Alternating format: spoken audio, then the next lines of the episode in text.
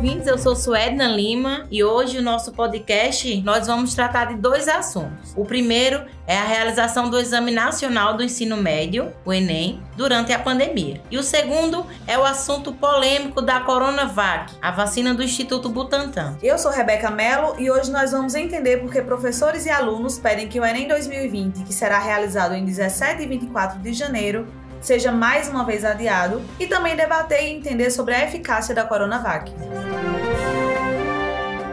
O Exame Nacional do Ensino Médio é realizado anualmente para avaliar o desempenho dos estudantes ao término do segundo grau. Além de ter o desempenho avaliado, os estudantes também concorrem a vagas em universidades de todo o país. É um momento importante na vida dos jovens que sonham em ingressar em uma universidade. Para alguns alunos, esse sonho tem virado um pesadelo. Com as aulas suspensas desde março, alunos da rede pública e da rede privada precisaram estudar em casa durante todo o ano. Mas nós sabemos que para os alunos que dependem do ensino público, a situação foi muito pior. Sem computador, aulas online e sem cursinhos, eles precisaram se virar nos 30.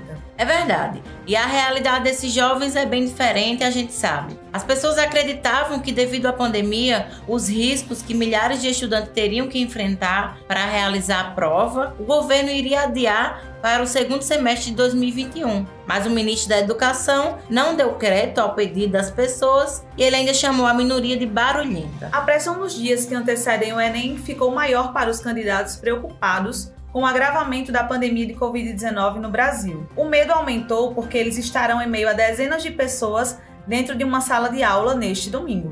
Isso mesmo, Rebeca, esse é um problema. Mas eu acredito, e acho que você também concorda comigo, que o grande problema de acontecer o Enem 2020 nesse momento é realmente o despreparo de muitos participantes. Infelizmente, por conta da pandemia, muitos alunos da rede pública, principalmente, como a gente já falou, ficaram sem aulas e até sem acesso à internet, ficando dessa forma ainda mais prejudicados para fazer o exame. Concordo sim, Su. Acredito que além da pressão já existente para o Enem, a Covid virou uma pressão extra, principalmente porque trouxe com ela muitos outros desafios para alguns estudantes. Esse caos que estamos vivendo não é o momento ideal para realizar uma prova tão importante. Isso mesmo, eu concordo.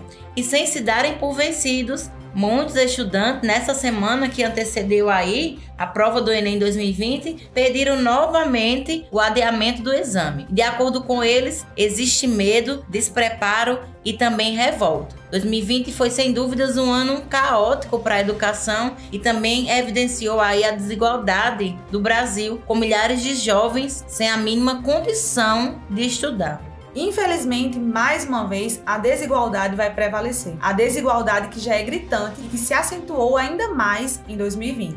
É, e mesmo com um número baixo de inscritos, desafios e incertezas, o Enem 2020 vai acontecer e é preocupante a quantidade de estudantes que estão despreparados para esse exame. Como se não bastasse essa imposição do Ministério da Educação para que a prova não seja adiada, o Brasil ainda vive um grande impasse em relação às vacinas. A eficácia da Coronavac, vacina chinesa que está sendo feita no Instituto Butantan, vem sendo questionada. A desinformação tem feito com que as pessoas acreditem que ela não terá eficiência. É verdade, Rebeca. Enquanto no Brasil existe aí uma briga para aprovar a vacina ou para comprovar sua ineficiência, mais de 50 países já iniciaram a vacinação mas o governo federal não transmite informação segura sobre o que será feito aqui no Brasil. Isso é um absurdo. É, a informação mais concreta que o ministro da Saúde conseguiu dar foi que as vacinas seriam aplicadas no dia D, na hora H. Claro que essa frase se tornou uma grande piada. É até engraçada, realmente, né? E essa parece ser uma previsão bem otimista, vindo de um governo que não apresentou no momento certo plano de vacinação e que insiste que a pandemia está acabando. Inclusive, a Coronavac foi ironizada pelo presidente Jair Bolsonaro.